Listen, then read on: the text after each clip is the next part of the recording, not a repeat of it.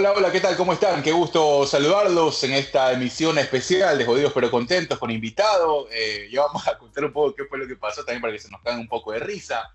Eh, qué gusto, qué gusto poder acompañarlos en un nuevo episodio. Hoy invitado que ya lo teníamos eh, hace algunas semanas, ya lo teníamos pautado, habíamos trabajado, ya se había hecho todo lo que se tenía que hacer, pero bueno, las cosas pasan por algo. Como siempre, de este lado Bola Verde, gracias por estar presente en todas las plataformas. Estamos en Spotify, estamos en Apple Podcast, en Google Podcast y en todas las plataformas digitales alrededor del mundo en la generación de contenido en este formato que nos permite hablar, reír, putear, de todo. Así que bienvenidos, acomódense y estén listos para esta hora y un poquito más de eh, entretenimiento y de relax. Conmigo, como siempre, el señor Byron Mosquera. Byron, ¿cómo estás? Eh, ¿Qué tal, Hugo? Lesionado, ¿ah? Ah, sí, la muñeca ahí, no sé, hermano. Ya achaques de la edad. Mano cambiado. también, puede, puede ser, puede ser también. Pero ya a veces estamos, estamos a veces grandecitos para esto y ya no se debe hacer. Pero no, no va, no va por ahí el asunto, por suerte. Eh, aparte de una pequeña, no dijera molestia ahí en la muñeca que ya tengo hace tiempo. Ya te digo, por eso te digo, achaques ya de la edad. Eh, no es viejo, si tiene 30 años, ¿qué le pasa? Hermano, ¿qué te pasa? Pues, si, si Alberto se puede lesionar en la muñeca cuando ping-pong, me puede lesionar en la muñeca tomando café, o sea, o tomando un batido de guineo, hermano, o sea. Alberto, Alberto es deportista de élite, no se compare, señor. Y yo soy un comedor de élite, hermano, o sea, y estamos hablando aquí entre profesionales. Él juega ping-pong de élite, yo como, como élite, hermano. bueno, ya escucharon por ahí a, a un poco de, nuestro invitado. Pues bueno, eh, amigo, amigo de la casa ya desde hace mucho tiempo, Alberto. Eh, no sé cuántas veces, unas dos o tres veces ya hemos hablado, hemos conversado en diferentes puntos, ¿no? Eh, Marido del señor Hugo Laverde del colegio. amigo, amigo, amigo, deportista ya consagrado, pues bueno, y que hace muy poco tiempo ustedes supieron a través de las noticias, a través de los que pudieron ver el partido también, hoy clasificado a los Juegos Olímpicos, el primer microtenista ecuatoriano en hacerlo. Le damos la bienvenida a Alberto Miño. Alberto, eh, perdón y bienvenido. Eh, ¿cómo, ¿Cómo estás, Alberto? ¿Cómo te va? Chuta, nada, loco. Un, un abrazo, un abrazo, Byron. Gusto de volverlos a escuchar. Eh, pues, hay, que, hay, que, aclarar una vaina antes que, antes que siga. Ah, permíteme interrumpir. Nosotros ya habíamos hecho esta nota pero exactamente.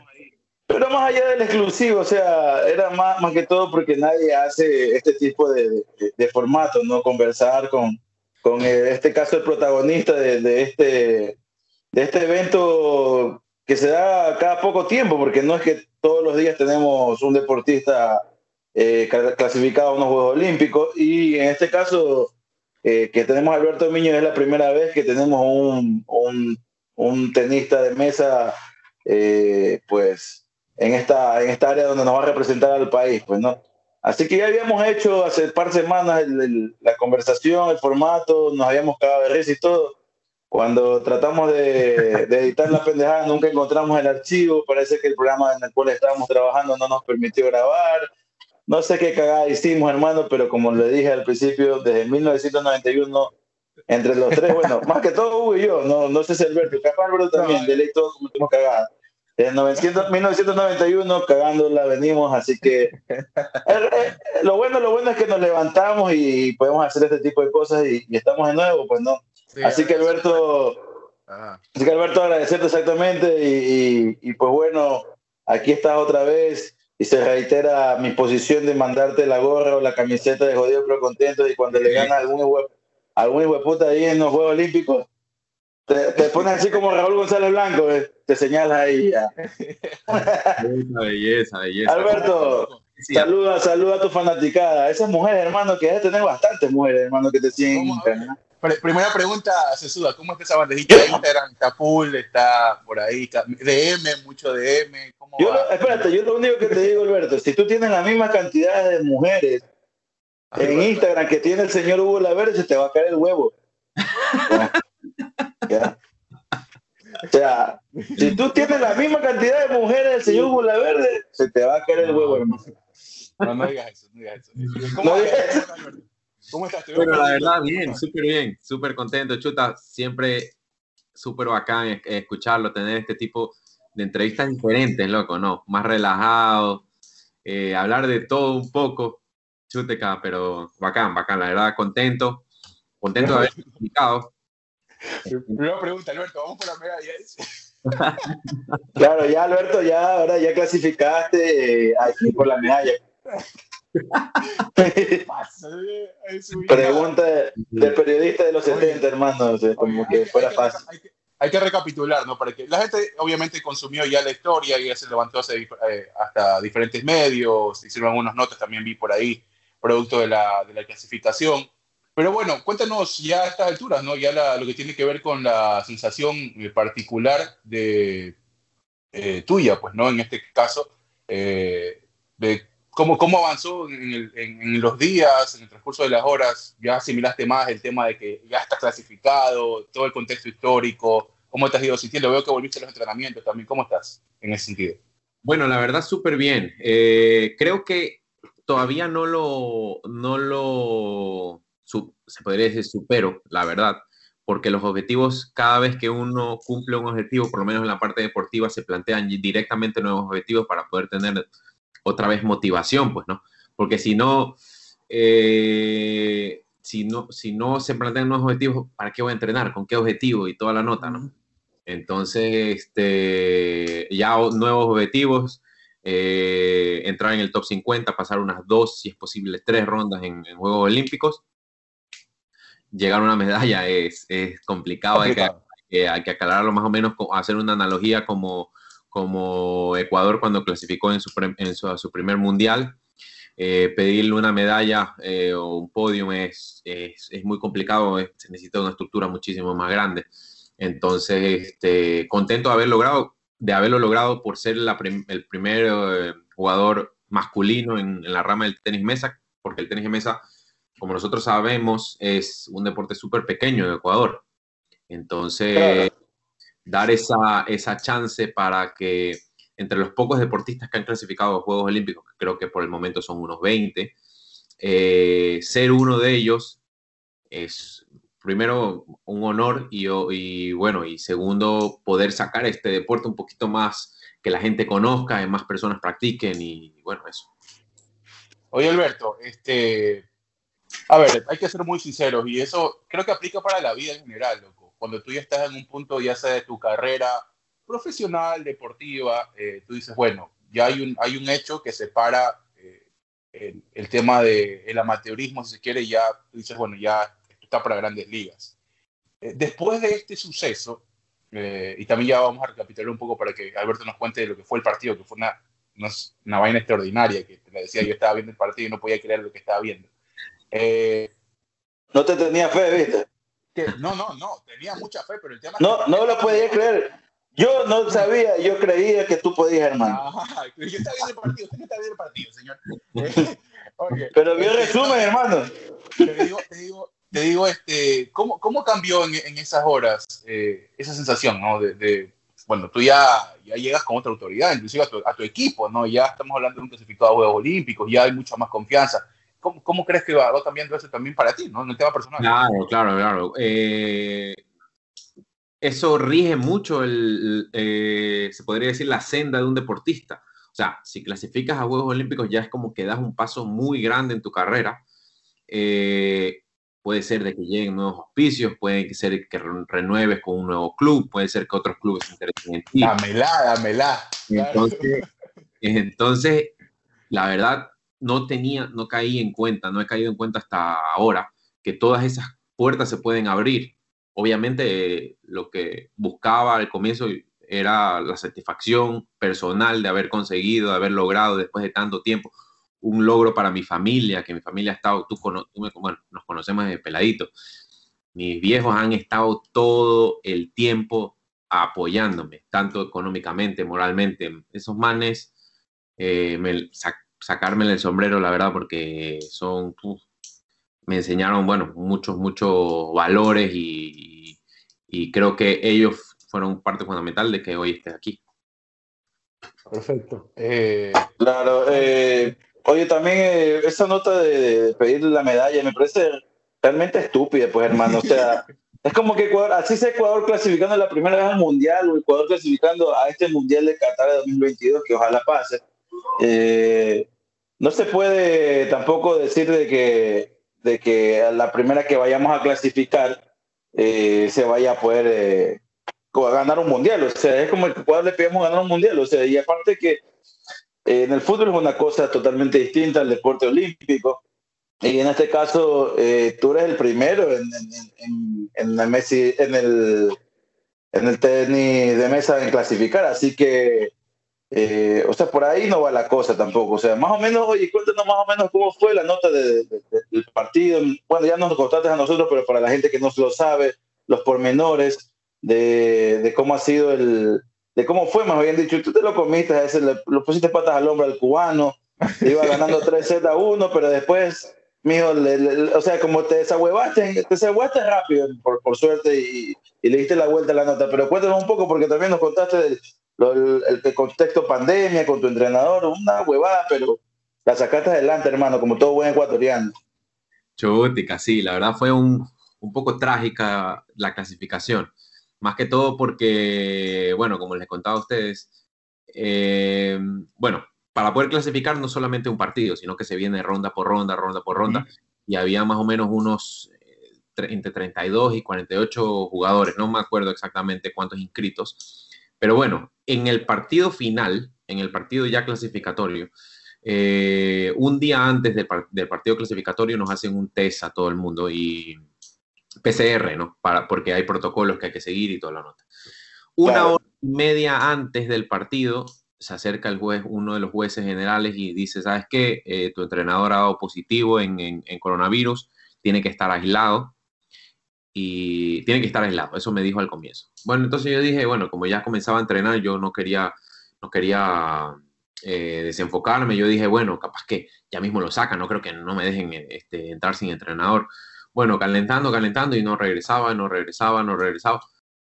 Y entonces ya me acerco y, le digo, bueno, ¿y qué pasó? ¿Qué van a hacer? Porque ah, yo estaba esperanzado de que bu buscaran una solución, ¿no? Y la verdad no, no se puede, no va a poder estar contigo, que no sé qué. Yo, y ahí, bueno, ya, ya. Qué bueno, huevada, puta. Salté y dije, chútica, pero esto no puede ser porque eh, el partido más importante creo que de toda mi carrera y voy a estar sin entrenador. O sea, claro quizás hagan, yo les le decía, ¿no? Quizás háganle un, un, test rápido, una nota, cualquier cosa, porque el test rápido en 15 minutos, media hora ya tienes un resultado y ya puedes más o menos corroborar. Si ahí ya sale positivo, ya está positivo seguro. Pero claro. estaba casi seguro de que era negativo porque él ya le había dado tres semanas antes coronavirus. Se sacó el sal también, mi pan. Ay, puta. Era muy improbable pues que otra vez le dé. Entonces, es que te faltó llevar una agüita de ruda, hermano, para ver si te hacía una limpia rapidito ahí. Dale ortigazo. Un ortigazo. Y, y, no, y no, y no se puede, que es el gobierno argentino que, que ha puesto eso, esas regulaciones. Yo le digo, pero bueno, tengo que buscar una solución porque voy a jugar en desventaja. O sea, el otro va a jugar con entrenador y yo voy a jugar sin entrenador para una clasificación claro. olímpica, como, como te decía anteriormente, esto, esto puede regir el rumbo de una carrera deportiva. Por supuesto.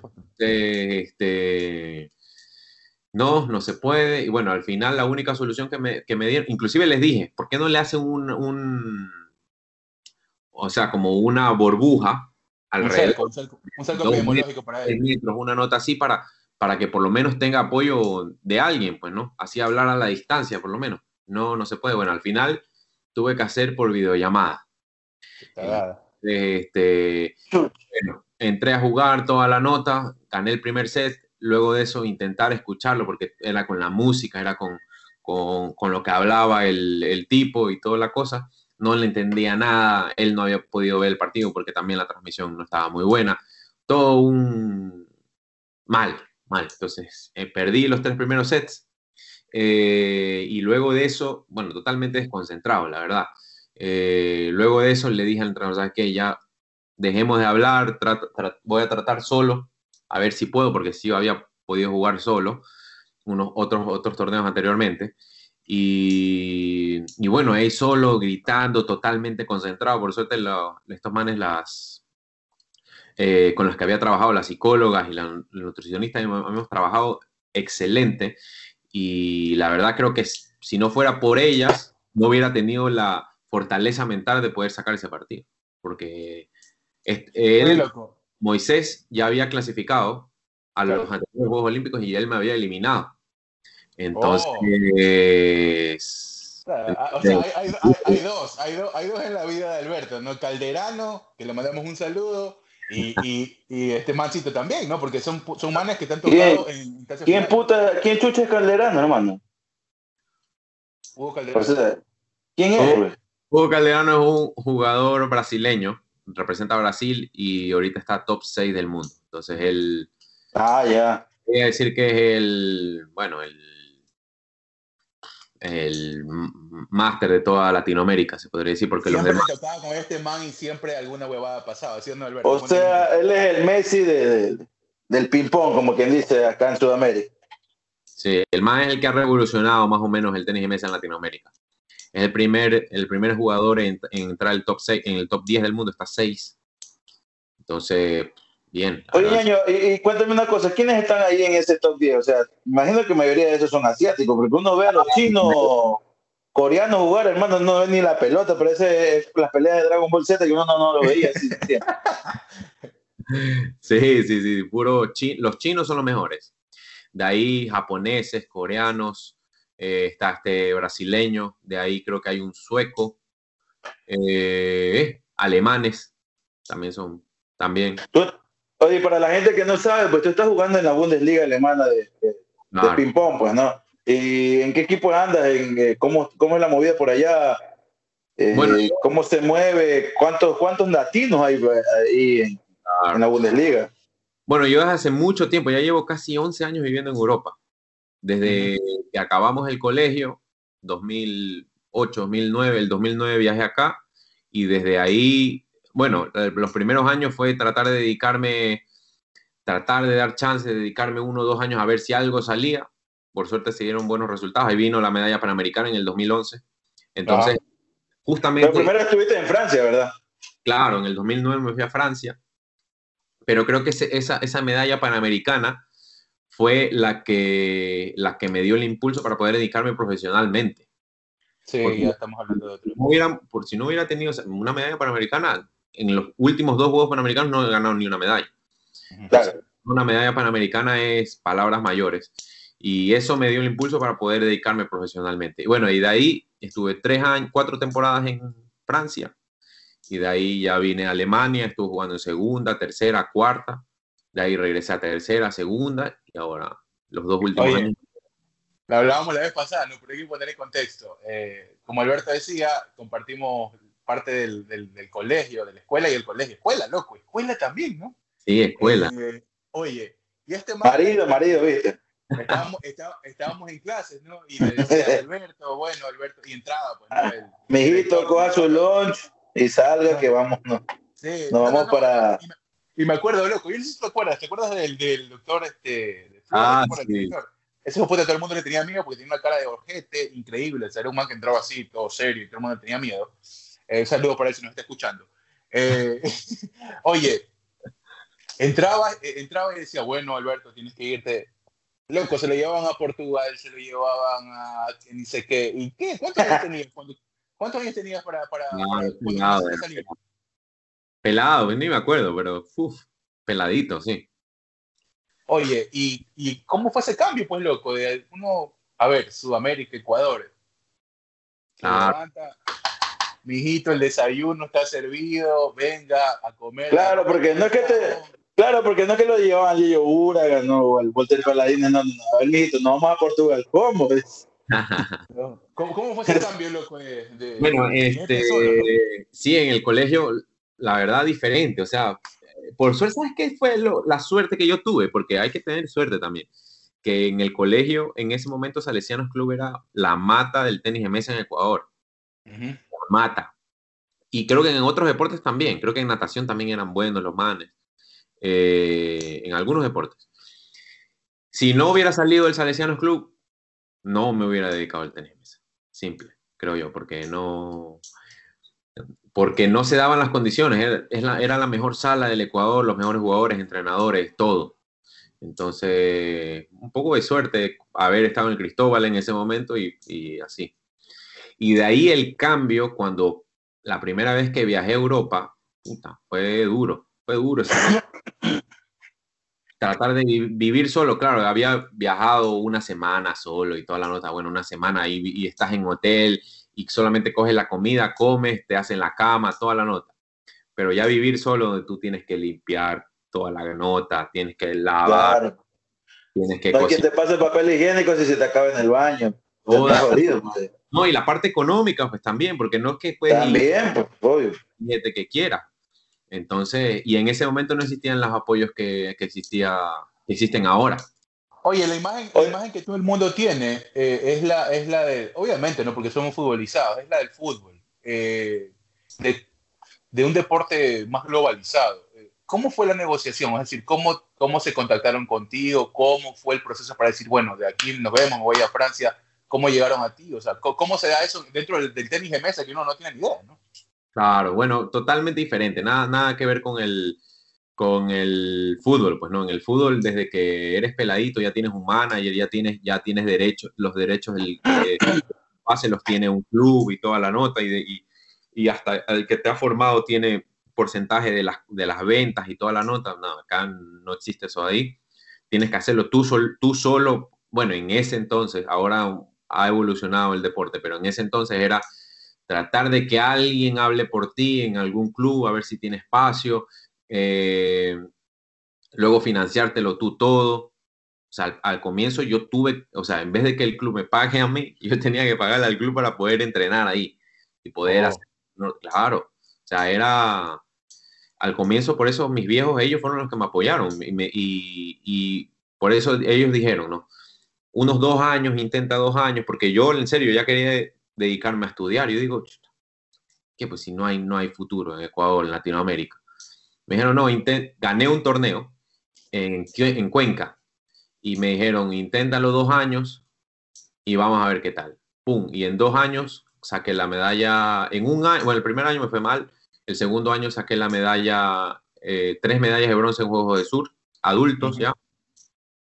Y en tres años, en el 2011, saqué la medalla de bronce en Juegos Panamericanos. Entonces, eh, fueron resultados inmediatos de haber, casi inmediatos, bueno, tres años es, es poco. Entonces... permíteme citar a un gran filósofo contemporáneo, ¿no? El señor Daddy Yankee, que dice, para jugar en grandes ligas, para jugar en grandes ligas hay que jugar afuera, dice Mr. Daddy Yankee. Oye, este, viste el cambio, ¿no? Porque hay un punto en que la preparación en Ecuador y en Sudamérica, tú dices como que ya estuvo, ya hasta aquí aprendí, hasta aquí está mi techo, y ya te das cuenta de que necesitas salir para ya jugar en, eh, y ahí estar a otro nivel, ¿no? Claro, claro, chuta.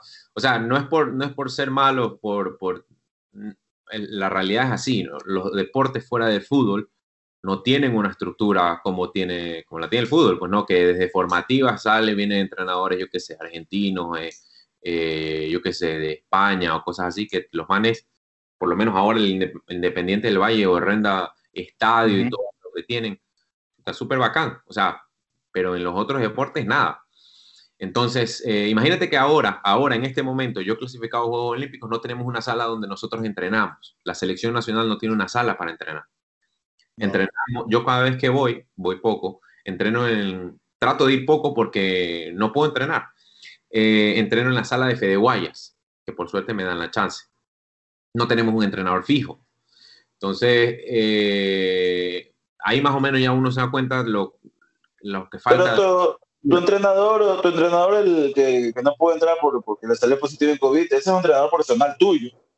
Ese es un entrenador, es, él es un, jugué con él en, en el Borussia Dortmund, cuando representé al Borussia Dortmund en tenis de mesa, jugamos en el equipo y él, él es jugador, entonces tiene experiencia de jugador.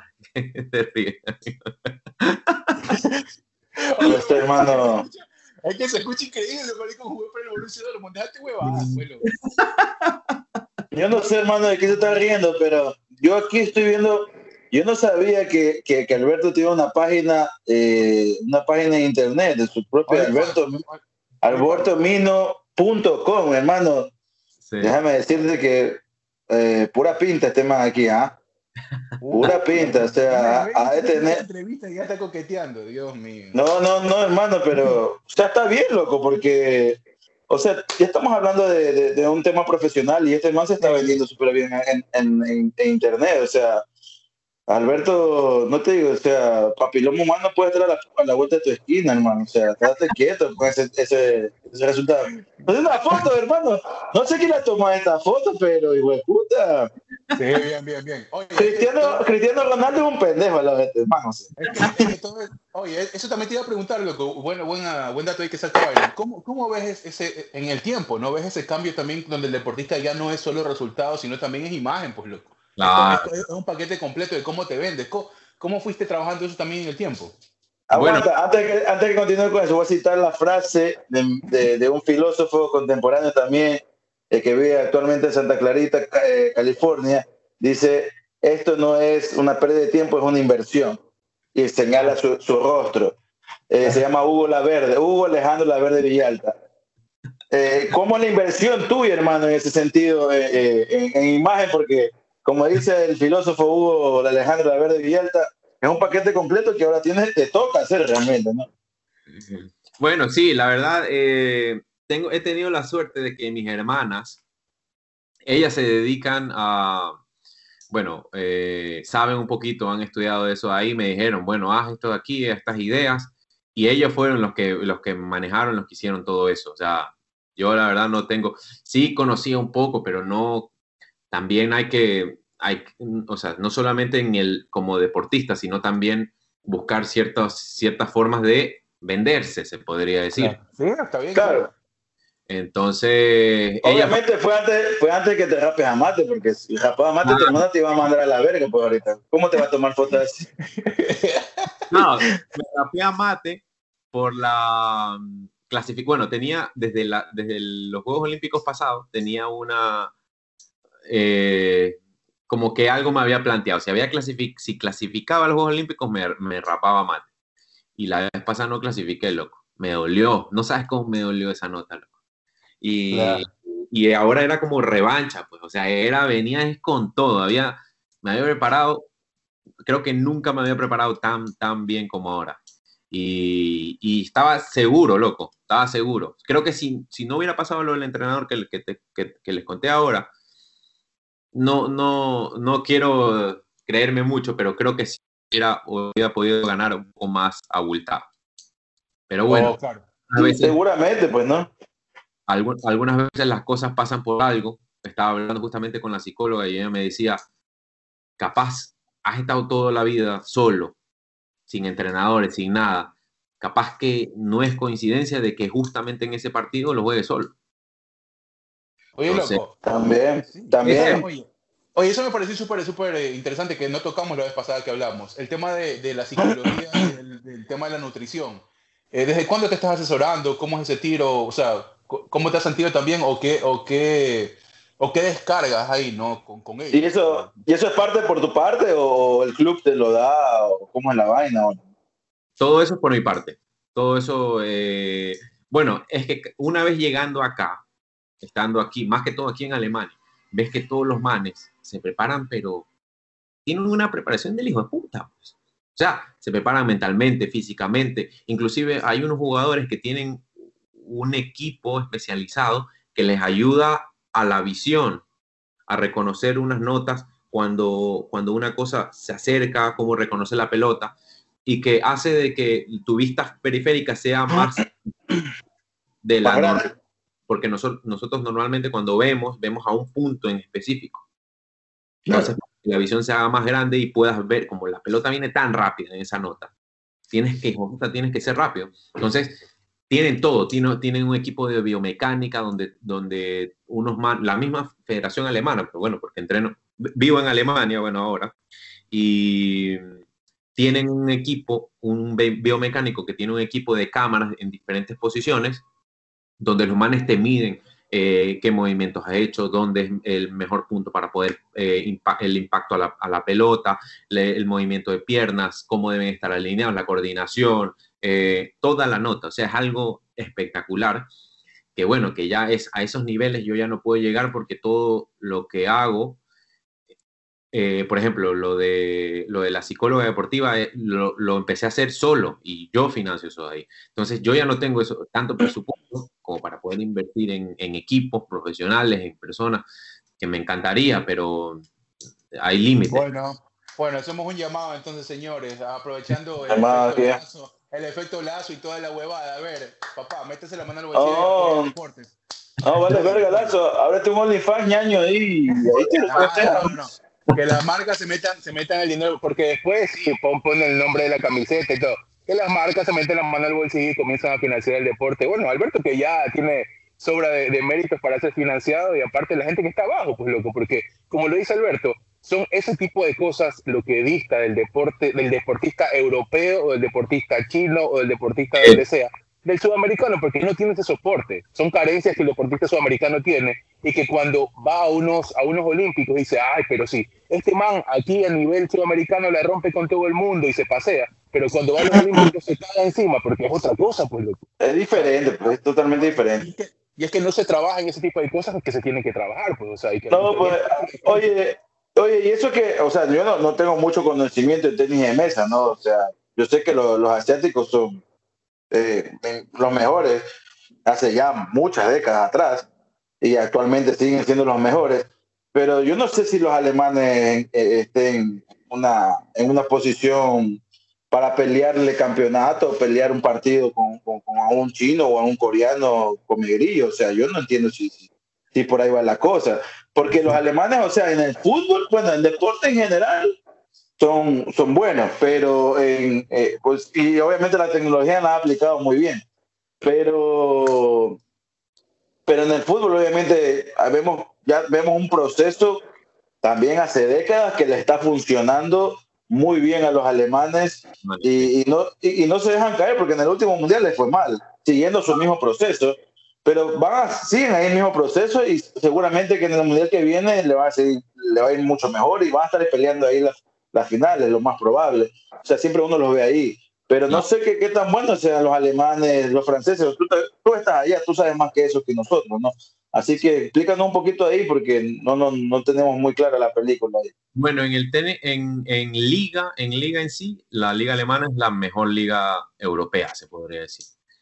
Luego los alemanes como equipo nacional son, por ejemplo, en el 2000 en Londres, a ver, obtuvieron medalla de plata en Juegos Olímpicos en equipos. Eh, en Londres obtuvieron medalla de plata también, o sí, plata o bronce, pero siempre están peleando medallas en Juegos Olímpicos. O sea, ellos con los japoneses y con los chinos son los que están ahí peleando todo el tiempo. Entonces, eh, y cuando ves toda la inversión, por ejemplo, aquí, en vez de tener una sala para, que, para, para el equipo nacional, tienen tres salas. O sea, pero son unas notas inmensas, pues, o sea, unas notas donde entran 20 mesas pues, y sin, claro. y, sin tema, y tienen bolas y bolas, y, o sea, la... la... Sí, sí, define bien lo de bolas, hermano, cuando te metes un terreno que no quieres entrar. ¿eh? sí, sí, sí, cuidado. Pelotas para jugar ping-pong. Pelotas de mesa tienen ilimitadas mesas ilimitadas, entrenadores no ilimitados, que tienen siete entrenadores. Pero la madre necesita más porque no ven muchos. Hay una, hay ven, una ven, ven muy sesgado. Hay una, liga. Hay una, hay una estructura de liga organizada, pues entonces tú me dices que ustedes juegan de local, de visitante, o sea, hay toda una estructura armada para que el deporte esté en su pico más alto también, ¿no? Claro, claro pues, o sea... El tenis de mesa en Alemania es el segundo deporte más practicado después del fútbol. ¿Sí? Claro. En Alemania. Y, bueno, y en China es deporte nacional. Claro, en China es. Entonces, eh, bastante gente que lo practica. Eh, entonces, también, por ejemplo, son súper conocidos los, los, los, manes aquí de Alemania. Un man llevó, la delegación alemana es más o menos grande. Un man de tenis mesa llevó la bandera de, los, de Juegos Olímpicos en Alemán, por Alemania y toda la nota. Entonces, si tiene un peso más o menos el tenis de mesa acá. Ah, buenísimo, ah, entonces, buenísimo. Pero eso es, lo, eso es, lo, bueno, pues eso es lo que hay que entender, eh, al menos la gente que desconoce el deporte, de que si de que si tú pones a un jugador, sea el deporte que sea, estar compitiendo en las ligas locales, o sea, va a tener ese nivel de liga local. Se puede pasear en Sudamérica o en el mismo país donde sea. Eh, pero si tú no puedes competir, si tú quieres aspirar mucho más, en este caso una medalla olímpica, obviamente hay que hacer eso que está haciendo Alberto. Pues, o sea, ahí tienes que ir a competir con ellos porque si ya estás de tú a tú contra esos jugadores que son literal, están en el top 10 del, deporte, eh, en este caso del tenis de mesa, Alberto Niño, o sea, Alberto se está rozando con ellos diariamente.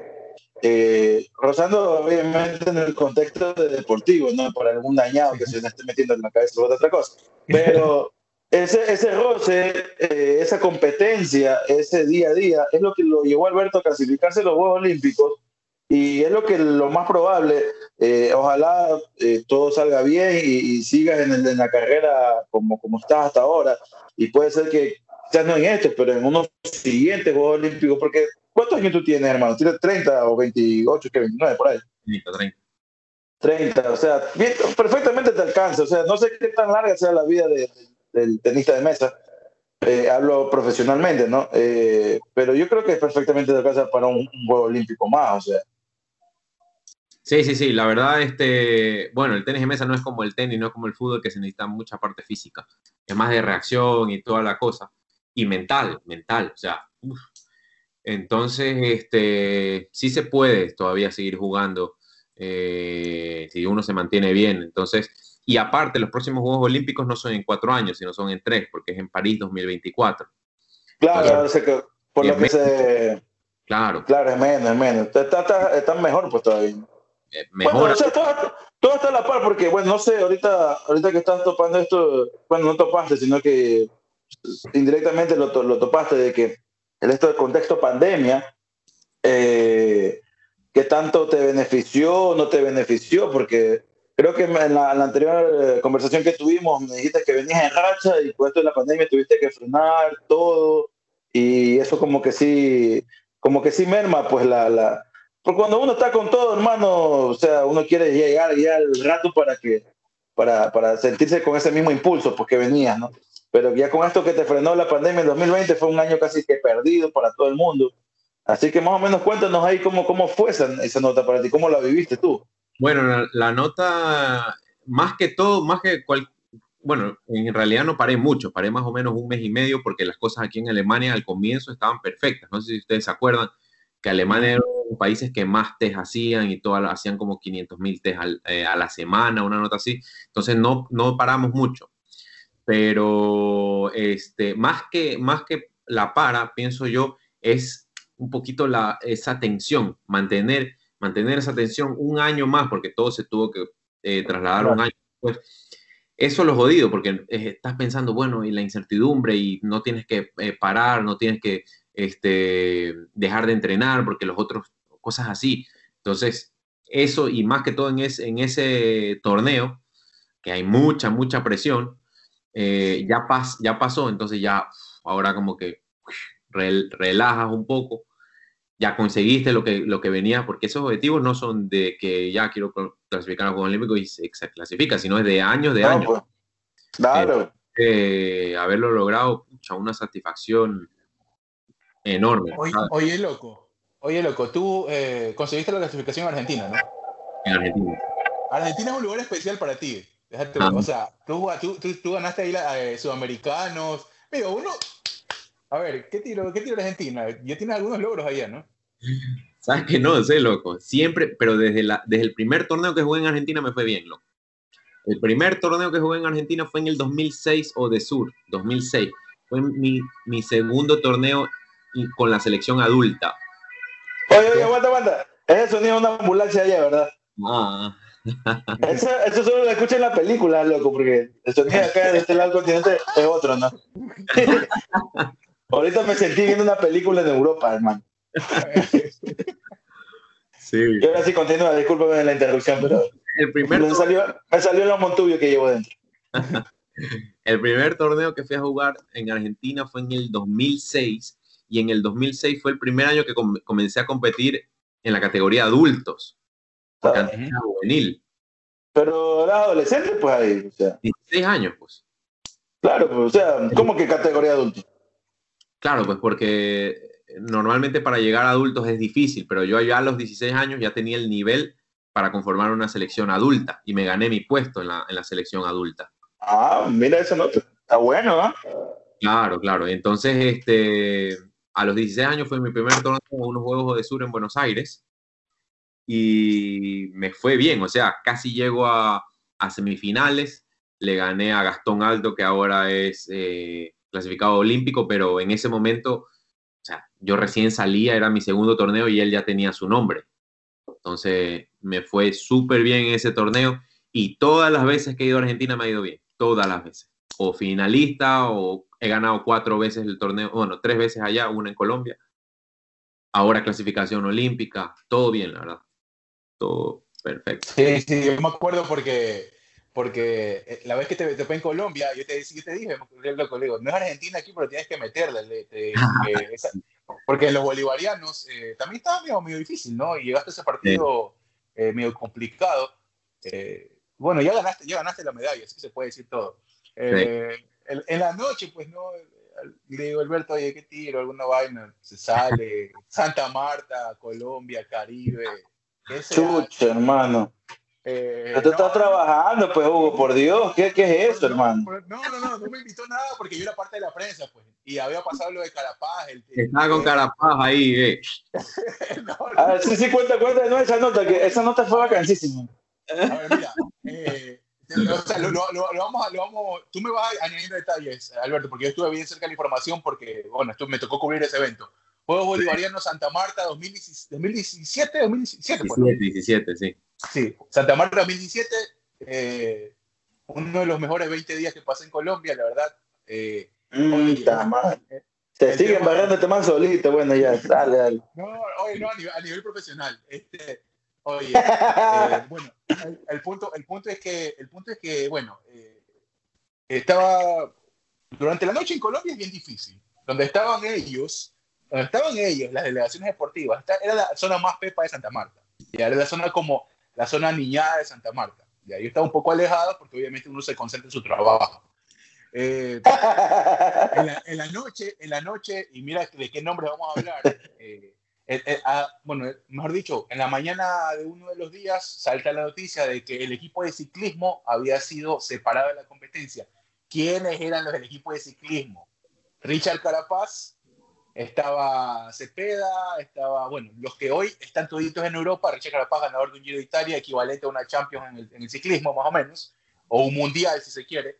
Eh, y bueno, era un equipazo. El, equipo de Ecuador estaba en ese tiempo por perfil y por proyecciones mínimo para podio en esos Juegos Bolivarianos. ¿Qué pasó? Los, los manes en la noche de Santa Marta habían estado tomándose unos tragos.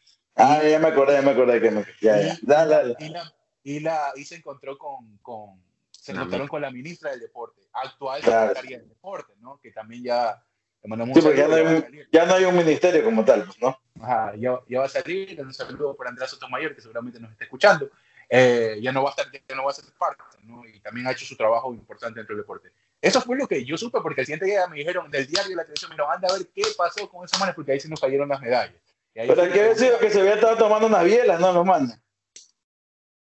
Algo así fue, ¿no? El problema fue, bueno, sí, yo creo que en sí el, el, problema no fue de que se estaban tomando unas bielas. El problema en sí fue de que la ministra los encontró y según cuentan las malas lenguas, porque yo también estaba en competición, no tengo ni idea. Eh, estaba en la otra mesa. Yo pensé que iba a decir eso. Yo también estaba chupando y yo estaba borracho. yo, solo, yo solo vi que Richard le mandó una mano a la, a la ministra, la se cabrió. Eso hubiera sido bueno, hermano, que no pero bueno. La plena, ¿qué se enteraron ustedes? ¿Qué fue lo que llegó a los deportistas? No, a, primero lo que nos llegó a nosotros en la mañanita, nosotros estábamos jugando que supuestamente había habido un pito ahí entre la ministra y que habían unos jugadores, no sabíamos de qué, que los habían mandado de regreso. Luego de eso, mis viejos me dijeron de que supuestamente había salido una noticia en, en, en la televisión de que habían tenido problemas y toda la nota, pero según nos contaban, mientras estábamos ahí con toda la delegación, efectivamente estaban en un bar la ministra los encontró, la ministra les dijo que por favor se regresen a la, al, que se, podría decir profesionales y regresen a dormir o cosas así, y que uno de los deportistas se puso un poco ahí aleoso, diría yo, y, como, bueno, tuteando un poco a la ministra y bueno, y ahí, ahí hubo el problema y por eso los, los sacaron. Claro, de ley, de ley fue esa nota, le quisieron mandar mano a la ministra, alguna nota, yo qué sé, y la más se rechó, tenía todo el derecho. Claro, pero si fue en ese contexto, porque si el contexto es de que, de que la ministra se cabrió porque los encontró tomándose unas bielas, hermano, con el calor de Santa Marta, esos, tipos tenían todo el derecho de tomarse no una, sino hasta tres bielas. Claro, y son súper profesionales, o sea, ahora, ahora después de cuatro años o tres años lo, lo demuestran de que son súper profesionales y que seguramente sabían más o menos qué es lo que podían hacer y qué es lo que no. Que yo sepa, los ciclistas... Eh, la cerveza te ayuda a la recuperación muscular. No sé si eso sabían ustedes. Ah, pues tiene fibra, a, mí me, a mí me mata la cerveza. no me recupera, me destruye, me destruye, hermano. Claro, tomarte hasta ciertas cantidades de cerveza. Eh, Ese es bueno, que especifique. Es bueno, porque eh, ya después, por los efectos del alcohol, no es muy bueno. Por eso no sé si ustedes han visto en las propagandas de eh, cerveza sin alcohol, las recomiendan para deportistas. Ah, no, no.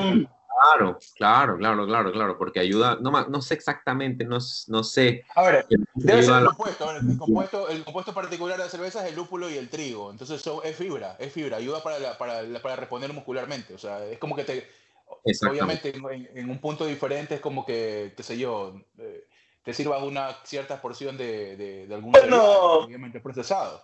Bueno, sea cual sea la vaina que estos tipos se tomaron unas bielas, y bueno, capaz aprendieron pues de, esa lección, porque míralo a dónde han llegado, pues, o sea, tampoco ha sido muy mala la, la, la vivencia que tuvieron allá, en, o sea, les costó obviamente regresarse a Guayaquil, bueno, al país, ¿no? Donde iban, pero han sabido aprovechar la, la, la enseñanza que les dio la vida y, y bueno, ya eh, Carapaz tiene un Giro de Italia, quedó segundo en un Tour de Francia. O sea. ya, o sea, ellos todos, todos salieron, todos ya están. Claro, pues ya, ya, ya saben que, que, tratar de mandarle mano a la ministra no es el, la solución. La solución es tomarse las bielas nomás, suave. Ellos, aprendieron, ellos aprendieron de eso. Oye, loco, yo quiero desmitificar algo porque he leído muchísimo sobre eso y me han contado también. Eh, ¿Qué? ¿Qué tiro eso? A ver, ¿Qué es lo más cercano que tú has vivido a una villa olímpica? ¿Puede ser una concentración de panamericanos? Claro. Un ojo, de sur. No, de sur no llega todavía. Unos panamericanos, ¿cierto? Unos panamericanos, claro. Los panamericanos de Guadalajara, los panamericanos de Toronto. Los de Toronto fueron los más, los más bacanos que he ido hasta ahora. Oye, ¿qué pasa ahí en esas villas olímpicas? ¿Qué tiro? Puta, pues ahí. Es, que es un correteo eso, yo he escuchado loco. Villa, Villa, Olímpica no sé, la verdad no tengo idea, no he ido todavía a una, pero Villa Panamericana. Bueno, es que cada uno, por ejemplo, cada uno acaba sus competencias y... No sé qué quiere escuchar Hugo, hermano, porque lo veo, pero Está color remolacho, hijo de puta. Entonces, a, que... a, mí, a, mí, me han dicho varias cosas ahí. Pero cuenta, pues, hermano, no te huevas y cuenta, pues. No, no, no, es que quiero que me cuente él, que, es el deportista. Yo no puede ser que esté equivocado. Pero cuenta y puede ser que, que, que, Alberto te le diga, ah, sí, sí, sí pasa, sí, es verdad. Lo, que le estoy diciendo, me han dicho que entre hombres se jabonan alguna cosa, no sé qué. Oye, me, me, han dicho que es un correteo tremendo entre delegaciones, eso me han dicho. Sí, bueno, de, depende también. No creo que, eh, bueno, en mi caso, o sea, acabamos de, jugar y nos mandan de una a la casa. Pero sí hay, sí hay que después, por ejemplo, hay deportes que acaban cuando nosotros empezamos, por ejemplo, y esos manes se conocen, pues eso pasa en todos los deportes. Por ejemplo, nosotros... El tema es que está en una villa. Claro, nosotros en tenis de mesa, con las mismas, no es que vamos y vamos con otros deportes y toda la nota, no, sino con los mismos de tenis de mesa de los otros países, nos reunimos, y, y, ahí jodemos, pues ponemos música, ya después del torneo pasa cualquier cosa, pues no. Ya, ya. puta. Oye, hermano, no, no, no quieren indagar entre sus costumbres post eh, torneo, ¿no? más allá de las alcohólicas, sexuales o, o normales que puedan tener. Eh, pero en una vía olímpica, o sea, solamente estás con, con, con los mismos de tu mismo deporte. O sea, qué aburrido eso, no, están, todos, están todos. Están todos. Hay ¿no? Y en los edificios o villas o lo que sea, estás con tu país, con todos los, los, deportes de tu país. Por ejemplo, ahora en los Panamericanos de Perú estuve en el, en el cuarto al lado estaba Lenin Preciado con, con este que se, con el otro, con el grandote, que es el Big Mike. Figueroa, ¿viste Figueroa? Figueroa, exacto. Estaban los dos. Pero son, pero son todos los del mismo país, o sea, no es que están mezclados, no es que están mezclados entre, entre otros países, no. No, no, no, todos los del mismo país y de ahí en otro edificio o en otra está la delegación, yo qué sé, de Argentina, en otro está la delegación de Perú, en otro y así, pero al final es en la misma villa, la villa cerrada. Claro, pues claro. Pero bueno, en tu caso debe ser, eh, eh, bueno, en tu caso debe ser vacancísimo porque o sea, hay deportistas ecuatorianos que no han salido más que para competir. Lo bacán de ahí, lo bacán no es, no es solamente, sí, es que están ahí con los otros ecuatorianos, pero lo bacán es, por ejemplo, ver de, de manes famosos. Por ejemplo, lo ves a Michael Phelps ahora en los Juegos Olímpicos, o lo ves a, yo qué sé, bueno, los tenistas no se quedan en la Vía Olímpica, pero hay unos manes que sí se quedan. Claro, los de básquet, por ejemplo. Los de básquet, esos manes creo que también se quedan. Entonces, no, lo, bueno, en el caso, en los últimos de... Está bacán.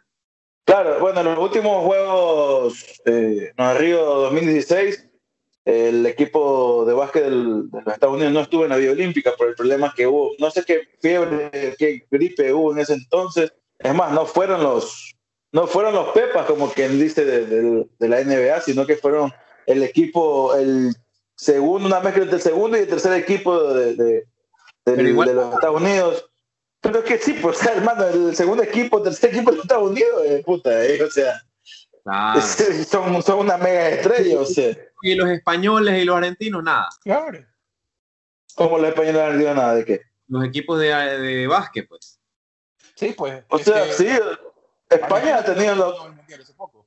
Claro, y, España, o sea, bueno, Argentina ha ido mermando bastante, ya esa, esa generación de Luis Escola, de Nobili, pues ya obviamente se han ido retirando, por ahí unos todavía juegan, y creo que el, el, más representativo ahorita es Campazo, que está en los Denver, en los Denver Nuggets, pero... Hay tres argentinos acá jugando en la NBA. Ajá, pues, entonces, pero ha ido mermando, y, o sea, la situación también actual del país, eh, o sea, de, de Argentina, se nota, se refleja en otros ámbitos y eso es uno del deportivo también. Eh, en España más bien ha ido mucho mejor. Los españoles han tenido, han sabido un poco mantener ese nivel en, el básquetbol que les dio un título mundial, ¿no? Sí, sí, más claro. Eh, los pero, pero, cuando, claro, los Gasol, eh, bueno, otros manes ahí más, los, los Ruby, pero siempre en los, Juegos Olímpicos los, europeos sí le, hacen competencia, no a Estados Unidos, pero sí a los otros, a los otros países. O sea, Lituania, por ejemplo, en básquet es, es bueno, o sea, siempre, siempre da ahí un batacazo. Australia también a veces se, mete por ahí. Eh, los croatas en su tiempo también fueron un gran equipo. Pero, pero siempre la NBA tiene ahí para ganarlo, o sea, es otra, es otra nota de NBA casi no va, muy poca gente, va más de, de G League o de, va, muy dos que tres de NBA y, llevan a poco de rookies ahí para, para que se fogueen. Eh, además que todos Juegos Olímpicos, ¿no? Eh, Pero están en NBA, pues ellos, están a nivel de NBA, o sea, a eso es lo que voy. Claro, sí, eso, o sea, se, pasean igual. Eso es como cuando ves tú, eso espérate, espérate, eso es cuando tú ves en el mundial, no sé si has visto los mundiales de rugby. eso no. No, bueno, cuando ves no claro. vas a ver los All Blacks, o sea, si tú pones el equipo B de All Blacks con el equipo A en distintas llaves, esos manes se van a encontrar en la final, los All Blacks, porque, o sea, los tipos, o sea, son unos monstruos, o sea, es como ver a Brasil de Ronaldinho, Roberto Carlos, o sea, ese Brasil del 2006 que uno decía, hermano, van a ganar el Mundial, no sé para qué van a competir, y terminaron, terminaron saliendo, sacó Francia pero ese es un equipo que da miedo, o sea, esos equipos dan miedo y, la NBA manda sus segundos o sus terceros y aún así da miedo, no por los nombres, sino también por cómo juegan. Esta vez sí se rumora que querían mandar a, los Pepas, pero no se sabe. No, no va a ir, no va a ir nadie. No, Lebron, Harden, no va a ir. Este... Bueno, Hugo ya sabe que no quiere ir Lebron. No, es que no, han ido. Si te pones a ver los últimos, a los que mandan son a los de Mar de Rosen, a los que mandan son a jugadores, a, Jason Taylor, son jugadores de proyección. Nunca, nunca han mandado así. Eso es más, eso más fue por, porque, por ejemplo, Steve Curry estaba para ir al, Río, de Janeiro. Curry fue, cuando, cuando nadie sabía de Curry claro, pues, o sea, pero ya Curry ya estaba teniendo cierto nombre, quería ir a los Río de Janeiro, eh, Griffith también quería ir a los Río de Janeiro, pero salió lo de esta gripe, la fiebre amarilla, creo que era la gripe amarilla, no sé qué. Y dijeron, no, no, no vamos a ir porque, porque nos ahuevamos, nos da gripe o alguna huevada. Oye, Alberto, ¿a quién conoces de los que están clasificados en el circuito? ¿Conoces a, los que están en tu rama? ¿En TNGM? Ajá. Como, bueno, sí, ya conozco bastante, pues. O sea, si por equipos ya han clasificado 32 jugadores. Sí, por eso te digo, pero tienes, o sea, ¿te has enfrentado con alguno? ¿Cómo ves el panorama ahí? O sea, más que todo allí en Alemania, ¿quiénes están ya clasificados y los que te los vas a encontrar en los Juegos Olímpicos? Eso es lo que más o menos queremos saber. Claro, pues, entre todos los jugadores, ya del top 100 nos conocemos todos. Pues. Todos nos conocemos. O por lo menos tienes alguna referencia, que lo has visto en algún torneo, si es que, si es que no tienes, o sea, si es que no los conoces. Pero todos nos conocemos. O sea, por ejemplo, ahora en Qatar, que hubo un torneo así, eh, un Pro Tour, estuvieron la mayoría de los jugadores. Entonces, ya todos nos conocemos y, y sí, por ejemplo, los que, los que entrenan aquí, bueno, en Alemania solamente van a ir, pueden ir dos por cada país. Entonces, así, pero aquí entrenan los suecos, entrenan los alemanes, un egipcio y estoy yo, de aquí. Entonces, todos esos van a estar ahí en, en Olímpicos. Oye, y de ahí, de ahí eh, en el tema proyecciones, como lo decía Byron, bueno, y tú también lo tienes pendiente, o sea, lo tienes en tu cabeza ahora que, estamos conversando, que te alcanza para un, para un, este, para un periodo más, para un ciclo olímpico más. Eh, ¿Qué tienes pensado de repente ahí? Eh, ¿Has podido o tienes la posibilidad de estudiar allá? O sea, ¿piensas hacer carrera del deporte? ¿Cuál es tu proyección de ahí más adelante? Bueno, después del, después del tenis de mesa, dice, ¿no? Bueno, lo bueno del tenis de mesa, por lo menos aquí en Alemania, es de que eh, hay 10, 12 ligas. Entonces, entonces, si no juego a alto nivel en primera, pues jugar en, o sea, ya cuando no quiera, cuando ya físicamente ya no pueda dar, jugar en segunda, en tercera, que eso es lo que normalmente las personas hacen, ya no con el fin de, ganar dinero, de dedicarse profesionalmente a eso, sino más que todo para no engordarse y mantener la forma. Entonces, eso por un lado, y de ahí este, eh, hay millón, millón formas aquí. Aquí están, por ejemplo, los marcos, hay unas marcas de, de, implementación de tenis de mesa que son alemanas. Hay como tres o cuatro, entonces en una de esas marcas puede ser, en la misma Butterfly, que juego con Butterfly, que también son japoneses y tienen una filial aquí. O también lo que podría ser es quizás eh, llevar los conocimientos a Ecuador, poder sacar algo de Ecuador, poder eh, que, el, que, el, nivel de Ecuador salga, una academia eh, o manager deportivo para poder traer a los jugadores a Europa. Pero, pero te ves, tu futuro lo ves allá en Alemania o en Europa, porque quizás el día de mañana te, no sé, algún otro país te dice, mismo Suecia te diga, ¿sabes qué? Queremos contratarte te vayas a Suecia. O sea, en mismo Europa, este, ¿tú ves tu futuro allá o lo ves acá en, bueno, acá no, allá en Ecuador también o cómo? Bueno, creo que ¿Te todo... un negocio, a vender cal de patas, no sé, alguna nota. La verdad, la verdad, eh, eh, lo que yo quisiera, yo quisiera es quizás poderme quedar acá.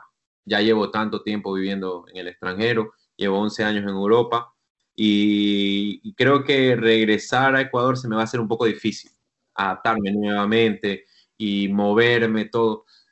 Pero eh, viene el factor de que si puedo quedarme o no, porque ahora, por ejemplo, estoy renovando visas a cada rato, no es que tengo una, una residencia permanente. si eso, y es que puedo, sí me gustaría quedarme acá, pero también me gustaría, en serio, me gustaría poder ayudar al, al, al tenis mesa en Ecuador porque yo he jugado toda mi vida. Y, bueno, independientemente de lo cómo, cómo haya sido el camino para poder llegar a donde estoy, que ha sido difícil, el, si no hubiera habido el tenis de mesa, no hubiera podido tener esas, esas, esas experiencias, lo que tengo. Entonces, tratar de apoyar al deporte para que el, deporte sobresalga en, Ecuador, eso me gustaría, la verdad, pero eh, no sé, todo depende también que eh, cómo vaya el rumbo. Por ejemplo, puede ser de que mañana no te queremos más aquí en Alemania, te regresas a tu país. Pum, tengo que ir allá. Claro, otra cosa también, bueno, ahorita, ahorita soltero, tienes mujer, hijo, ¿no? ¿Qué, qué tiene? ¿Cómo está la vida? Ahorita, ahorita soltero, pues, casado, nada, ni hijos, peor. Pero con alguien, sí. Ya, pues también depende, es que también depende de esa nota, pues, ¿no? O sea, ponte que te quede, o sea, te cases con una alemana y no sé si es alemana la, ah, me imagino que sí, pues, ¿no? Estás en Alemania y debe ser alemana. Eh, si es alemana la amante de casa, ya te quedas allá, o sea, porque imagínate traer, traer una alemana, estás en Düsseldorf, ¿no? Sí, en Düsseldorf. Si estás allá, imagínate llevar una de Düsseldorf y llevarla a Guayaquil, hermano, puta, le haces un daño tremendo, o sea, solo llévala a pasear, hermano, pues no la lleves a vivir en Guayaquil, en el calor infernal de Guayaquil, puta. o, sea, fuera de broma, o sea, también dependerá de eso, porque, o sea, tú puedes decir, sí, ahorita yo quiero esto, pero el día de mañana tu pareja quiere otra cosa y tendrán que llegar ahí a un acuerdo y esas son ese tipo de cosas que ahorita no te puedes poner a, a dilucidar porque no estás en esa situación, pero, pero lo más seguro es que lo más seguro es que en unos, unos, años te va a tocar, así que eh, también dependerá de, de, ese, de ese sentido, pero bueno, sería bueno también es que también será difícil si viéndonos ya cuando estés fuera del, activamente en el deporte, es difícil o sea, tratar de sacar eh, eh, a deportistas ecuatorianos en el tenis de mesa y tú residiendo fuera, o sea, es también ahí medio complejo.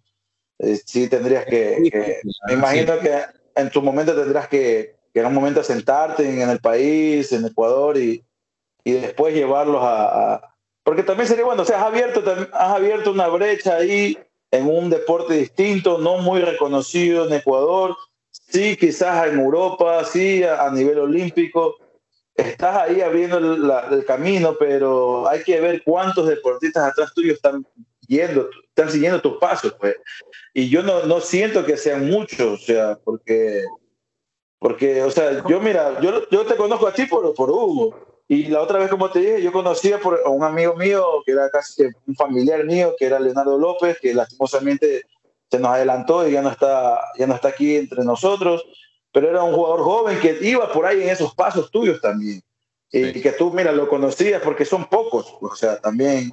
Y ese es el hecho también que, que, que, es medio complejo, pero ojalá, ojalá se te dé, hermano. Yo espero que, que, sí saques ahí a un par de putas de la calle y lo metas a Pong, hermano. Si necesitamos ¿cómo, ¿Cómo es el panorama ahí? Eh, eh, ¿Conoces algo? Bueno, estaba este muchacho, te acuerdas, también me lo topé muchas veces, que fue, era seleccionado, Emiliano. Bueno, el, problema...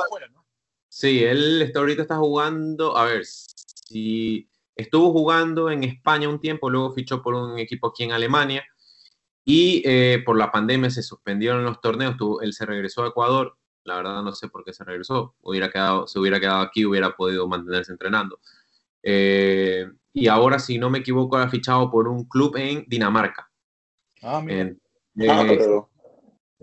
Oye, y este pelado que, que, iba, que iba la mamá a todo, que iba con la mamá a todos los, los, torneos, ¿te acuerdas? Este pelado guayaquileño que jugaba Paraguay también contigo. Ah, Guayaco tiene que ser. Con Dino, este, ¿cómo se llamaba? Este, ah. Con Dino, no me acuerdo. Este, este muchacho, eh, bueno, creo que todavía está en el circuito, se me fue el nombre, se me fue el nombre. Cuando Roberto Quesada se llama, Roberto Quesada se llama. Oye, cuando, Dino todavía jugaba, eh, que yo pude alguna vez este, pues también seguir a la Federación Uruguay, estaba este muchacho, pero bueno, no me acuerdo. Saludos para Dino, que si nos está escuchando también por ahí, lo vi que estuvo. si ni siquiera te acuerdas, ¿cómo le manda saludos, pues hermano? Si ni siquiera sabes que estamos. No, a Dino sí, Dino, Dino es compañero de nosotros del colegio. Dino, ah, ya, pues. Eh, lo, lo, que te digo es que, bueno, habían ese par de prospectos. No sé cómo está el panorama. Eh, ¿Conoces a alguien por ahí? Ahora, ahora estábamos en una crisis, se podría decir, de jugadores. No hay muchos, no hay muchos. Eh, el tenis ha evolucionado muchísimo. Yo creo que siempre Ecuador está en crisis en deporte, hermano. Más bien, dentro de esa crisis salen cosas buenas como, como tú, hermano. O sea, eso es lo único bueno. La verdad, la verdad, este no hay, hemos perdido, el tenis mesa ha evolucionado y nosotros como estructura en Ecuador nos hemos quedado, no hemos evolucionado con el deporte. eso, eso creo que es lo, la, eh, la falla que tenemos nosotros. y, y hay que hacer una estructura, hay que, hay que poner otra vez las bases, crear todo desde cero para poder sacar jugadores, porque este, por lo menos en Guayaquil y en Cuenca son donde normalmente salen algunos jugadores, pero esporádicamente. Antes, cuando yo jugaba en Ecuador, habían, habían por todas provincias, habían jugadores más o menos que jugaban. Ahora solamente Guayaquil y Cuenca y los demás, nada. Entonces hay que hacer una estructura, en mi, a mi criterio, eh, hay que hacer una estructura en la parte de, de capacitación de entrenadores, de un poco de implementación, un poco de técnica y táctica, porque también ha evolucionado muchísimo el deporte en, en, en la técnica, en, en, como te decía, por ejemplo, en, eh, estoy trabajando con dos psicólogas, con, con una nutricionista, preparador físico, entrenador normal. Entonces ya es un equipo que se necesita, no es, un, no es a lo rústico, que ahí, bueno, ahí pégale como quieras y, y entra y, y, no es así. Entonces se necesita esa evolución del deporte, tratar de, de, de crear ligas, tratar de... No, también, y también, Alberto, o sea, hablando en el, en el deporte olímpico como tal, no solamente en el tenis eh, países que están ahí compitiendo siempre, los que están en la punta de los medalleros, pues, ¿no? Que son China, Rusia, Estados Unidos, ¿no? En algunos deportes van cambiando, pero por lo general siempre estos tres países están en casi todos los deportes compitiendo y, y destacándose por medallas, ¿no?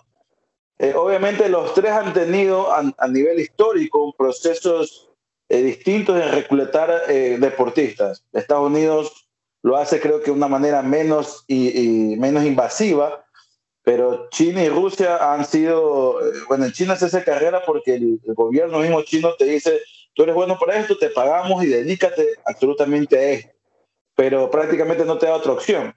Y en Rusia, bueno, no sé cómo sea actual, actualmente, pero la, la, tradición rusa era que, o si no te dedicabas a esto, te van a matar. O sea, y, y los rusos mismos van, iban diciendo, ya esta deportista va saliendo, ella misma tiene que ir viendo qué niña va o qué niño va a coger en las, en las escuelas para dedicarlo a esto. Y lo sacaban del. De, o sea, le robaban su infancia para que sea un deportista que va a representar en ese entonces a la Unión Soviética y después a Rusia para poder eh, competir, porque estos, estos tres países hacen carrera en todo, tanto en el deporte, en lo político, en lo militar, en todo sentido. Entonces, en Ecuador nunca ha habido una estructura como tal, o sea, nunca hay, no ha existido ni, ni, ni, ni, ni positiva, ni invasiva, ni, ni, ni, por, ni más democrática, eh, ni, o sea, a ver, siempre, a siempre ha sido más, hemos sido más amateuristas en ese sentido, o sea. A ver, a ver, hay, hay algunas cosas eh, que, que no nos podemos saltar. Eh, quizás Ecuador como Estado, pero a nivel particular, a nivel de, de, organización colegial, si se quiere, sí ha habido mucho, mucho impulso en el deporte. Sí, pero, pero después no hay conexión, ¿me entiendes? Una cosa con otra. Es, es lo que ¿Ya? se pierde. Y es, claro, es, lo que se ah, esto, y, es, lo que se debe retomar. Eh, pero como lo decía Alberto, en algún momento, eh, por ejemplo, Salesianos Club era amo y señor en, en el país, no, no había quien le haga carrera. Después, si te pones a ver inclusive la, eh, a nivel del circuito había mucho más competición también, había mucho más, mucho más, este, mucho más formatos para tú poder ir a, a, presentar y a sacar jugadores. El tema es ese, el tema es que se termine de consolidar por un tema de falta de recursos y otras cosas. Y a eso me lleva un punto importante, no sé, no sé cómo esté eh, en este punto Alberto. Eh, estamos viviendo una transición de gobierno. Eh, ¿Has tenido acercamiento del nuevo ministro? ¿Cuál es el, cuál es el, ¿Cuál es tu posición como deportista ahora? ¿Sigues en el alto rendimiento? ¿Cómo, cómo va ese tema? Uh, la verdad, eh, solo escuché la noticia, pero no, no he tenido la chance de poder hablar con el ministro. Bueno, casi, casi nunca tenemos, por lo menos yo que vivo lejos, nunca claro. La chance de poder estar en, en contacto con los ministros o con los secretarios que han estado. Pero pero bueno, hay que ver cómo, cómo va funcionando. Según he escuchado, hay un proyecto de, de cambio de la ley del deporte, proyecto de ley. Entonces, no lo he visto, la verdad. Eh, y vamos a ver, porque eso tienen que votar, tienen que votarlo, tienen que aprobarlo en, o, en la asamblea, una nota así. Ajá. Y a ver, qué, a ver qué pasa. La verdad no estoy enterado. Por el momento espero que hasta este ciclo olímpico, que creo que será, lo, lo será así, porque no creo que de un momento a otro cambien la estructura del deporte, hasta este ciclo olímpico será con el mismo sistema de becas de alto rendimiento y toda la cosa.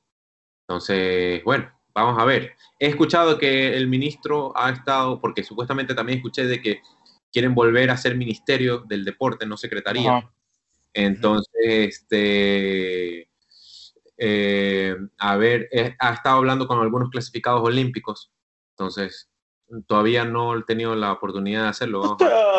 independientemente, sea secretaría, sea ministerio, el, el, el, problema está que llegando siendo la una a la otra cosa, no hay esa, esa conexión entre colegio, universidad. No hay, por ejemplo, no hay un deporte universitario, no hay una liga universitaria prácticamente en ningún deporte. Porque no digo prácticamente porque desconozco si algún deporte lo hay. Y si lo hay, no, a veces no sé ni siquiera estudiantes universitarios que nos conforman. O sea, son dos manes, tres, tres manes, cuatro manes de barrio que se les paga la universidad por partido y se ponen ahí a competir. Y así no funciona. O sea, a eso es lo que yo voy. O sea, aquí en Estados Unidos está muy regularizado eso de ahí. Y es más, depende mucho de tu vida, el cómo te va en el estudio para, para ver que puedes acceder a ser deportista.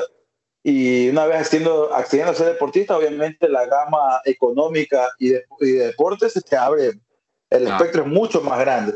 Y creo que el, ese régimen o ese sistema que, que ha establecido eh, aquí, en, aquí en los Estados Unidos, creo que ha sido el, el que mayor frutos le ha, le ha dado en el deporte a este país. Creo que por ahí sería. Pero obviamente hay una inversión en eso. Bueno, Cosa que el, Ecuador no lo hace, obviamente porque los gobiernos de turno consideran que hay otros aspectos en los que se deben preocupar. Pero lo único que yo sé, hermano, es que cuando, por ejemplo, juega la selección o hay un, hay un evento en el que, por ejemplo, tú has participado, clasificaste a nivel, a nivel eh, mundial a un juego olímpico, o hay, ahora hace poco también, esta semana, una, una pesista también clasificó ya a los Juegos Olímpicos. Eh, o sea, lo único que yo sé es que el país puede estar en la mierda como está ahora, pero cuando pasan ese tipo de cosas, todos somos Ecuador. Ya. O sea, esa es la única alegría. Y tú lo viviste, hermano. Si tú me contaste la vez pasada que, que a ti te sorprendió tanto de, ver ecuatorianos en una tienda viendo el partido, tu partido contra el cubano. O sea, ¿me entiendes? O sea, no puede pasar un millón huevadas. Se murió mucha gente, pero en el rato que alguien se pone la camiseta a competir en un deporte, todos somos ese más, todos somos el país y todos queremos que ganemos. O sea, esa es la nota. Claro, bueno, eso es lo bueno del deporte eso es lo bueno del deporte. Y pasa en todos los deportes. Juega la selección, le ganamos a, yo qué sé, pasamos, eh, yo qué sé, pasamos tres rondas del mundial, cosas así, todo el mundo contento, sale a las calles. Y bueno, eso es lo que hace que hace olvidar todo lo que, lo que pasa dentro del país cuando hay problemas, obviamente. Exacto, por lo menos nos dan esa, esa dosis de alegría que no nos da la, la vida diaria, pero ciertas, eh, o sea, son ciertas cosas bonitas que, que, uno se le quedan. La verdad es que, que creo que pasará, para, para, la historia está el hecho de que Jefferson Pérez ganó una medalla de oro. O sea. Y en ese entonces nadie sabía Jefferson Pérez. O sea, pero pasó eso de ahí y todo el mundo lo, lo vamos a recordar. O sea, hay, hay, una cadena de cosas, ¿no? También, como tú lo dices, es verdad, eh, o la realidad golpea mucho, pero desde, como tú lo dices, las bases de la estructura hasta la misma prensa, loco. La misma prensa no ayuda, porque la, mayoría de la prensa cree que solo es fútbol y nada más. No claro, o sea, no, hay, no hay ese vínculo entre la gente y el deportista que debería ser el periodista a veces para poder llegar a, esas historias que son muy importantes. bueno, y ustedes dos han sido parte de eso de ahí, porque tú has cubierto varias veces el deporte olímpico. y, para mí, y te digo, también he podido estar en eventos de fútbol Copa América, eh, eh, cosas así. Pero para mí no hay nada como el deporte a ese nivel. O sea, claro, es más, es más sincero.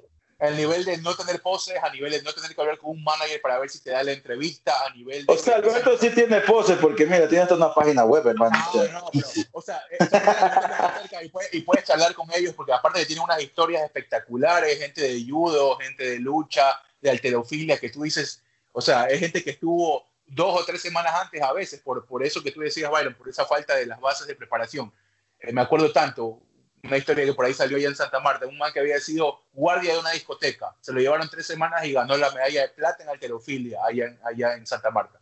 Imagínate, o sea, de, ese tipo de contrastes estamos hablando y de ese tipo de historias eh, ricas en valores y, en vainas de superación. Hoy los deportistas son unas vedettes, o sea, son como que para llegar a ellos es como que, ah, el mismo deportista ecuatoriano, ¿ah? que, ha, que, ha, agarrado esos malos ejemplos, el, el, hablando de los futbolistas, ¿no? Pero por eso te digo, o sea, a ese nivel, y la gente por desconocimiento, inclusive lleva, lleva eso, ¿no? Que habíamos hablado, llega a pedir medalla, llega a, porque no sabe cuál fue el camino y cuánto tiempo se ha demorado Alberto, que tiene 11 años por allá, que, que tiene mucho tiempo y que... No, y aparte que, que, estamos hablando de que el mismo Alberto, o sea, él sigue en el deporte porque él, él y, su, y su, el apoyo de sus padres, o sea, es una cuestión meramente personal, nunca se, o sea, no es que lo sepa, pero me imagino que jamás se te acercó el ministerio o el, alguien representante del gobierno a decir, Alberto, queremos contar que, contigo y que vemos tus características y tu capacidad y sabemos que puedes llegar muy lejos, así que ten ahí este billete, necesitas algo, me llama. O sea, eso no pasa. O por lo menos a ti no te ha pasado. O sea, ha sido netamente por apoyo familiar e ímpetu tuyo. O sea, a pesar de las dudas que el principio te dio, que es lo más normal, pero eso te ha fortalecido, ¿no? ¿Estás becado desde cuándo, Alberto? No me acuerdo exactamente, pero creo que desde el 2013 estoy becado recién. O sea, ya, ah, cuando, ya cuando ya tenía... O sea, palabras más, palabras menos después de la medalla panamericana en, Guadalajara. Pues. segurísimo después de la medalla panamericana. ¿A qué te refieres con becado? Ah? Becas de alto rendimiento, pues que da el, el ministerio. ¿Y qué conlleva eso de ahí? O sea, es que yo desconozco. Las becas son eh, es presupuesto del Estado, que el, bueno, lo ponen por categorías, categoría A, B, C, D, E, si no me equivoco, y de acuerdo al nivel, de acuerdo a los resultados que uno ha tenido, puede estar en categoría. Por ejemplo, si no me equivoco, eh, yo estoy en categoría C, si no me equivoco ahora. Sí, estoy en categoría C, pero cuando son jugadores olímpicos creo que pasan a categoría B o categoría A. Entonces, tienen un poco más de presupuesto para poder prepararse. Entonces, eso si ahorita está en categoría, sí, en categoría C después de haber clasificado los Juegos Olímpicos. Pero ahorita ya pasa a categoría A. Ahorita debería, en teoría debería pasar a, categoría A. Pero, mm. eh, o categoría B, no sé, porque creo que categoría A solamente son medallistas olímpicos y cosas así. Creo que categoría B debería ser. O sea, eh, me parece eh, estúpido, o sea, que haya este tipo de. O sea, categoría A, medallistas olímpicos, hermano, o sea. Ecuador no tiene un, un, O sea, no es que tenemos una, un salón de la fama de medallistas olímpicos. Claro, claro, claro. Y de con los dedos de una mano, creo, ¿no? Claro. Sí, no sé, o con proyecciones. Algunas veces hay personas, como, creo que Samantha Arevalo tiene proyecciones de medalla. Eh, en su momento estuvo Alexandra Escobar, que quedó cuarta. Claro, estuvo claro. diploma, eh, diploma olímpico. Claro, entonces ellos son los que supuestamente pueden alcanzar a esa categoría A y de ahí, bueno, categorías eh, D son cuando han tenido solamente seleccionados nacionales, eh, Juegos Bolivarianos, alguna medalla. Claro. Eh, ahorita, que está, ahorita que está hablando antes, ya me imagino que vamos a ir cerrando, ¿no? Pero para que la gente sepa, para que la gente sepa, hasta el momento tenemos más de 20 deportistas que nos van a representar en los Juegos Olímpicos. En atletismo está Alex Quiñones, que ya creo que lo conocemos todos. Para 200 metros, Paola Bonilla en maratón, Glenda Monejón 20 kilómetros marcha, Andrés Chocho 20 kilómetros marcha y 50 kilómetros marcha, Daniel Pintado 20 kilómetros marcha, Claudio Villanueva 50 kilómetros marcha, ciclismo Richard Carapaz, eh, prueba de ruta, Jefferson Cepedas, prueba de ruta, Jonathan Caicedo, contrarreloj, eh, pentatlón moderno, está Marcela Casput, eh, esa es nueva porque nunca la había escuchado, o sea, para mí no. Sí, es nueva, primera en, el, en la en el pentatlón. Moderno. claro, eso es moderno. Triatlón, que eso sí lo había escuchado. Elizabeth Bravo. En tiro olímpico, eh, Marina Pérez, 10 metros pistola y Diana Durango, 25 metros pistola. Creo que es la primera vez que tenemos. Sí, creo que es la primera, es la primera vez que tenemos dos, dos clasificados en esa categoría, porque hace tiempo creo que tenía, habíamos tenido uno. Pero creo que un arco. Una panamericana, una cosa así, por eso clasificó. Ellas fueron medallas panamericanas, sí. Eh, tiro con arco, Adriana Espinosa de los Monteros. Eh, me imagino que hacer algo para los, el Alfonso Félix de los Monteros, porque los Espinosa de los Monteros son solo una, una familia en Ecuador. Eh, bueno, y ahí estás tú también, Alberto, y la, esto no está aquí la, la que recién entró la semana pasada, es una noticia de dos semanas. Los en postas. Claro, está, eh, Ángel ya, bueno. eh, eh, ¿cómo es? Este, Landazuri, esta chica Landazuri, sí, sí, sí, sí, todas ellas, ajá. Tres son, tres o una cosa Ajá. Bueno, estamos hablando de que más de 20 ecuatorianos van a estar ahí en Tokio, que lastimosamente yo creo que puede hacer que cambien las cosas, pero hasta ahorita se va a jugar sin público, ¿no? Sí. Ah, no, público local. ¿Sabes público local? O sea, público local. Puro japonés, puro japonés, hermano, ahí, no sé qué va a entender. Porque ya, ya alemán ya lo maneja el alemán, ¿verdad? Sí. Ya te puedes pedir un, un caldo de salchicha por allá en alemán. Bueno, no un caldo de salchicha, sino salchicha alemana nomás será.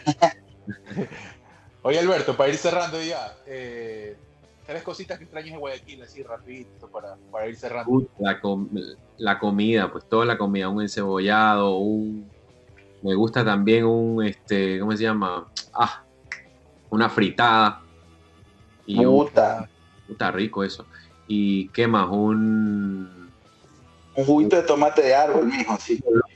Un, bolón. Un bolón de bolón. Eso. Mix. Ah, solo extrañas la comida, nada más. Solo comida, sí. sí, Claro, porque la noche, la noche y todo, ya. Pero si ahorita no se puede. Estuve en diciembre, no se puede nada. No, no, no, pero usted, tiene 11 años allá, señor. O sea, no se haga tampoco. Claro. o sea, sí, pues, o sea, ¿qué, qué, más puedes extrañar? Pues, hoy, eh, ¿algún mensaje que quieras mandar, hermano, típico eh, periodista ecuatoriano que dice, algún mensaje para tu patria? No gusta nada. Eh, son momentos duros, duros. Estamos, he escuchado lo de Colombia, súper turro, la verdad, loco. Y nada, mandar el aliento. Por suerte, ahora con el deporte se puede dar ciertas alegrías, como estábamos comentando, y Chutica, darle, darle este, ese ánimo para que, para que sigan luchando, para que sigan adelante, que, que bueno, que vamos a estar mejor pronto, seguramente. Ok, buenísimo, Alberto. Bueno, ñaño, tú sabes, bueno, de acá la fuerza, eh, vamos a estar siguiendo de cerca, vamos a estar siguiendo de cerca cómo te va. espero la camiseta y la gorra. Sí, sí, sí, sí, la mandamos porque la mandamos, olvídate. No, no sé cómo la vamos a mandar, hermano. Algún man en una patera te va a llegar en Alemania ahí. No, de que llega, algún, algún marroquí, güey, puta, ahí, te va a decir ahí. Con la, con la, con la, con la magia del internet, mijo, allá conseguimos una, un jerarca del Prado, alguna textil allá de Alemania que la, haga, la imprima y te la manda a tu casa, no hay problema, eso es rápido. Una belleza. Sí, claro, de una. Bueno, hermanito, que estés muy bien. A ver, si sacamos a ver, hacer un captura y unos postitos rápidos para subir a redes también más, más. Vamos. A ver. A ver, pónganse en pantalla. Para, para, Así, así. Déjame, déjame agarrar el teléfono. Como, como horizontal, vertical, ya Hugo ya se fue a maquillar. No, no, espérate, es que, es que agarré el teléfono, agarré el teléfono al pecho. Yo estoy en la computadora, va a salir horizontal sí o sí. Ahí, ahí, entonces, ¿tú estás horizontal, Hugo, también? Sí, horizontal, es horizontal. Ya, entonces para poner por el momento me sale ahí vertical. Ahí está horizontal. Ah, ya, ahí está. Ahí está, ahí está. Ok, espérate, déjame, déjame. Puta madre, que no puedo, no puedo. A ver. Se tapa el lente de la cámara. No, este Hugo, hermano, para tomarse fotos, Dios mío. No, es que se tapa, es que, es que se tapa el lente de la cámara, pues lo que No, Uno, yo no sé quién es, quién es peor, Hugo mi enamorada. Uno, dos, tres.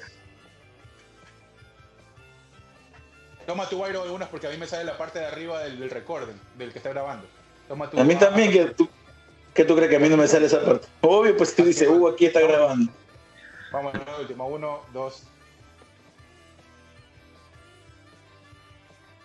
Ya, perfecto. Listo. estamos hablando, estamos hablando, papá. Gracias, nos vemos, nos vemos. Un abrazo, hermano, y suerte, la mayor suerte de todas las que puedas tener. Y espero que, que nos podamos encontrar ya eh, previo a los Juegos Olímpicos o después de aquello para saber cómo te fue, cómo fue la experiencia. Abrazo, un abrazo. Abrazo a la distancia. Alberto, te mando, te mando el link también para que le hagas promo ahí en tus redes del, capítulo. O sea, tu página web, hermano, tú tienes, ya te dije, hermano, cuidado con el papiloma, hermano, está a la vuelta de la esquina, pedirla con eso no. No, no, buenito, Nos vemos, nos vemos, chao. Nos vemos.